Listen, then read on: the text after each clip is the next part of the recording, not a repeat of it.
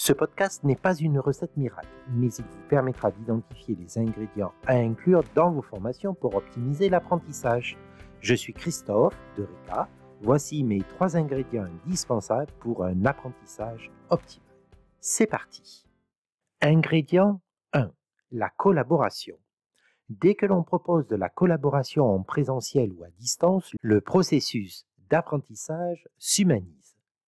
Que ce soit en présentiel ou à distance, les apprenants ont besoin de se connecter entre eux pour sécuriser l'environnement de formation et pour s'engager au processus d'apprentissage.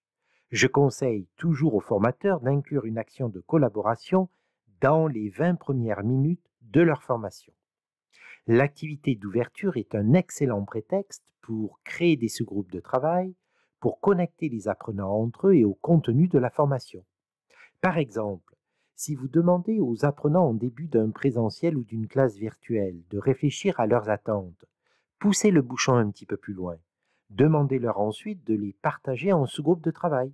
Ou si vous avez l'habitude de demander aux apprenants de se présenter individuellement aux autres, créez des sous-groupes et demandez-leur de présenter leur groupe de façon fun et créative sur une affiche en salle de formation ou sur un tableau blanc dans une salle de sous-commission si vous êtes à distance. Le bénéfice de cette collaboration dès le début de la formation est de donner un ton positif en mettant les apprenants en action immédiatement.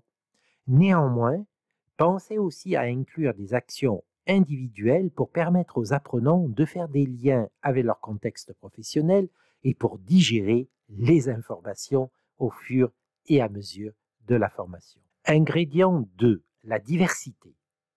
On dit ou on entend souvent la diversité est la clé du succès. J'ajoute toujours qu'elle permet aussi d'éveiller le SAR des apprenants. Qu'est-ce ce SAR C'est le premier filtre de votre cerveau, le système d'activation réticulaire.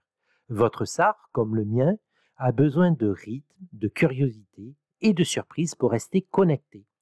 La diversité est vraiment la clé pour capter, pour maintenir l'attention des apprenants à distance comme en présentiel. Quelle est notre implication? Nous devons nous assurer, lors de la conception, que chaque séquence est différente, qu'à chaque étape du processus, nous offrons une activité différente pour susciter la curiosité et la surprise. Ingrédient 3. Les bénéfices apprenants. Avez-vous un papier et un stylo à côté de vous? Non? Posez ce podcast et récupérez ce matériel. OK. Maintenant que vous êtes muni de votre papier et de votre stylo, puis-je vous demander de noter sur votre document le nom de la formation à laquelle vous avez participé, que vous avez le plus apprécié et dans laquelle vous avez le plus appris. Je suis certain que vous avez pensé à une formation qui vous a offert un maximum de bénéfices apprenants dans le fun et la bonne humeur, c'est-à-dire des choses applicables immédiatement dans votre travail de tous les jours. Je ne mettrai pas mes mains à couper, mais je suppose également que dans cette formation, on y retrouvait aussi les deux ingrédients précédemment explicités dans ce podcast. Si vous aussi, vous souhaitez offrir à vos apprenants une formation mémorable, apprenante, assurez-vous d'inclure dans votre conception de la collaboration, de la diversité et de centrer les découvertes sur des bénéfices apprenants. Pour finir, il ne faut surtout pas hésiter d'ajouter à ces trois ingrédients une pincée de fun, du plaisir et du rythme, ainsi qu'une louche d'implication et d'engagement. Je vous le disais, ce n'est pas une recette miracle. Tout ceci se fait au moment de la conception. C'était Christophe pour Eureka Podcast.